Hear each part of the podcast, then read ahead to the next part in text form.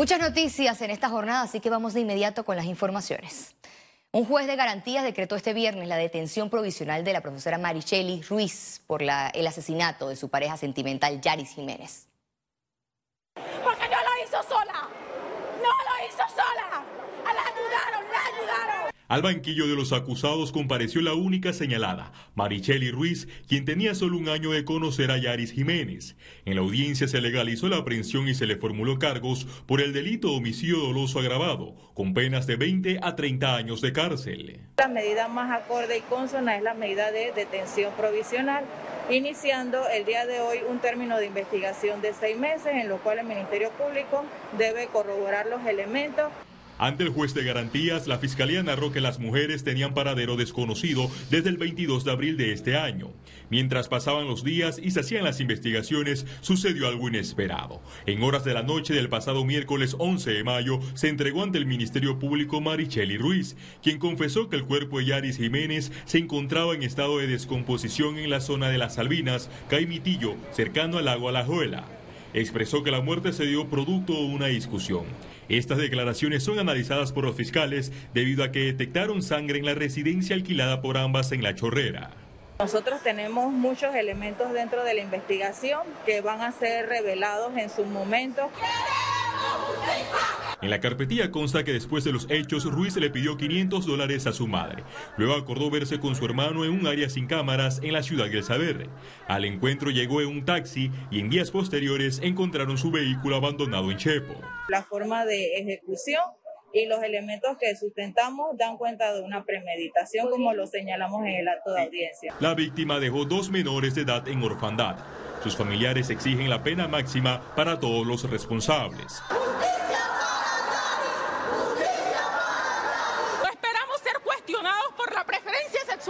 Mi prima. Esperamos que sea tratada con respeto. En el sistema penal acusatorio de Plaza Ágora se mencionó que Yaris Jiménez y Maricheli Ruiz se conocieron por redes sociales. Además que en la relación siempre imperó la violencia. Félix Antonio Chávez, Econius. Dirigentes de la coalición de la Unidad por Colón reiteraron que mantendrán un paro indefinido en esta provincia. Esto tras la supuesta falta de respuestas del gobierno. El dirigente Edgardo Boitier indicó que el presidente de la República, Laurentino Cortizo, no les dio respuesta a los reclamos sobre el alto costo de la vida y alza de la gasolina. La Cámara de Comercio de Panamá hizo un llamado al gobierno nacional para que retome la reactivación de los proyectos estatales en la provincia de Colón. La presidenta del gremio dijo que se debe atender la situación del desempleo para mejorar la capacidad de ingresos de las familias colonenses. El Producto Interno Bruto de Colón representa un 17% aproximado del país. El presidente Laurentino Cortizo indicó que están evaluando todas las alternativas para enfrentar el alza del combustible, incluso la creación de un fideicomiso y la eliminación de los nueve centavos que se le da a los importadores por galón de combustible. Nosotros no hemos descartado absolutamente nada. O sea, el equipo que está manejando, o sea, viendo las opciones, o sea, está considerando todos los elementos que puede hacer. Lo que no queremos es estar improvisando con medidas que después al final eh, no tienen el efecto que nosotros queremos. Entonces, por eso es que hay un equipo, eh, yo estoy muy pendiente de ese equipo y no descartamos ningún tipo de opción conceden amparo y se revoca el acuerdo municipal que autorizó el mercado del marisco que impulsa el alcalde José Luis Fábrega.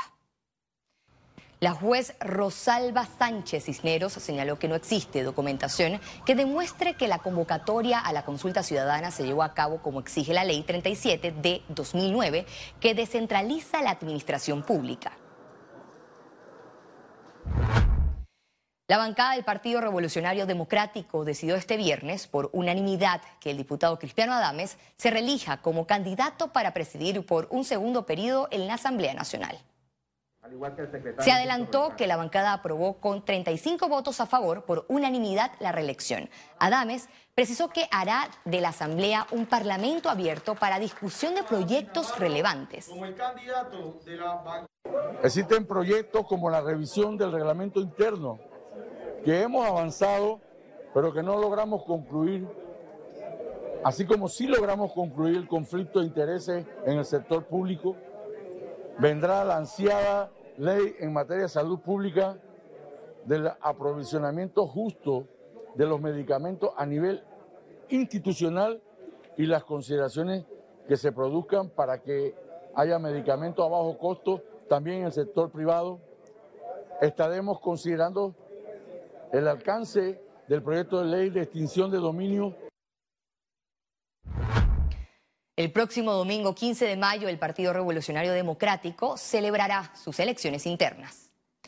El colectivo oficialista escogerá a las figuras que liderarán el Comité Ejecutivo Nacional, el Tribunal de Honor y Disciplina, el Fiscal General, el Defensor de los Derechos Humanos y Políticos, Frente de la Juventud y Frente Femenino. A partir de este viernes entró en vigencia la veda electoral, donde los aspirantes tienen prohibido hacer proselitismo político.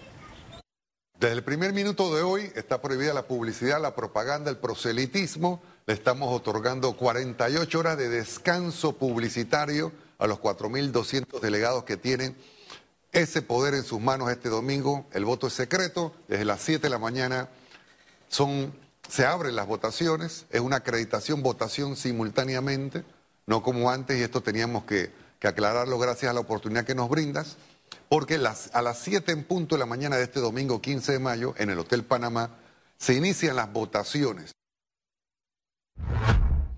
El abogado Ernesto Cedeño espera que se castigue a los responsables del caso de los supuestos nombramientos por voto en el Ministerio de la Presidencia, investigado por la Fiscalía General Electoral.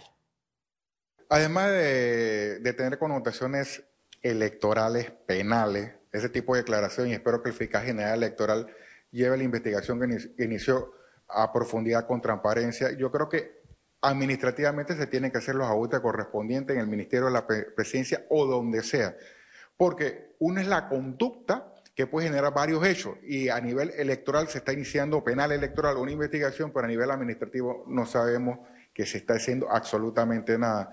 Y los bienes públicos se deben administrar como buen padre de familia y uno debe acceder a un puesto por capacidad y no por botín político.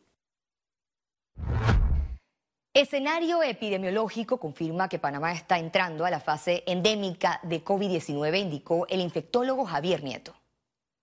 Nosotros ya estamos entrando en, lo que se conoce como la endemia, que es que nosotros podemos definir, predecir y estimar el comportamiento epidemiológico de una, de, una enfermedad. En la actualidad tenemos una quinta ola, un repunte de casos por una variante, un sublinaje de la variante Omicron eh, actualmente lo que está circulando a nivel global eh, no son nuevas variantes, sino sublinajes de la variante Omicron que han demostrado sí producir un número eh, sustancial de casos en el contexto de Panamá. Yo especulo que nosotros vamos a tener un 50% de casos menos en, el pico de este repunte. El Sistema Nacional de Protección Civil emitió este viernes un aviso de prevención por lluvias y tormentas significativas hasta este 17 de mayo. Ante el mal tiempo, las autoridades piden a la población seguir las recomendaciones por posibles inundaciones y crecidas de ríos en zonas rurales, urbanas y vulnerables. El presidente Laurentino Cortizo autorizó el pago del vale digital correspondiente al mes de mayo. A partir de este sábado 14 hasta el miércoles 18 de mayo, el gobierno efectuará el pago del vale digital del nuevo Plan Panamá Solidario. Son 375.641 los panameños beneficiarios que cumplieron con la corresponsabilidad y criterios establecidos para recibir esta transferencia. ¿Cómo avanza la ejecución de los proyectos para la reactivación económica en Panamá? Conversamos con empresarios. Aquí le contamos. El proceso de recuperación de Panamá sigue en marcha. Los empresarios señalaron que hay un 50% de avance en las propuestas consensuadas público-privadas para la reactivación económica presentadas y en discusión desde el 2021. Nosotros queremos hacer un esfuerzo eh, grande, sostenido en el tema de la digitalización y la desburocratización. Eso es importante y urgente porque es la base para generar oportunidades para atraer capitales internacionales y también los capitales nacionales. Y aunque se manifiestan optimistas del crecimiento en el país, piden al gobierno ir a la acción para generar confianza. La empresa privada tiene un compromiso patriótico eh, y va a seguir asumiendo ese compromiso con el más alto espíritu. Bueno, señores, lo que tenemos es que actuar. Yo creo que nos falta ese pasito adicional. Estamos sentados, estamos dándole seguimiento hacia dónde vamos, qué hemos logrado y créanme que no es peleándonos cómo vamos a conseguir los objetivos. Aseguran que actualmente el objetivo debe ser la generación de empleo y dejar de lado los subsidios. Ciara Morris, Econews. Con el fin de que se recuperen empleos, el abogado Francisco Carreira propone que centros de llamadas de banco se establezcan en Panamá. Los call centers que tienen eh, nos están llamando desde diferentes países de América Latina y esto yo creo que es algo que hay que controlar porque nosotros no podemos darle estas oportunidades y que no haya ni siquiera un ápice de responsabilidad social con Panamá para crear fuentes de trabajo aquí en Panamá. Panamá no está recibiendo los resultados de Promtur, advirtió con preocupación la Cámara Nacional de Turismo. Pues sí consideramos que hay que analizar Promtur muy de fondo, hacerle los ajustes, porque sentimos, sentimos que en estos momentos eh, ese, ese, proyecto, esa estructura que está promoviendo el país, pues eh, no, está, no, está, no estamos recibiendo los resultados. Si tú te vas a Prontour y te hacen todo un análisis, tú vas a ver, wow, estás trabajando bien en temas de marketing profesionales, pero para los efectos reales, pues el turismo no está llegando al país.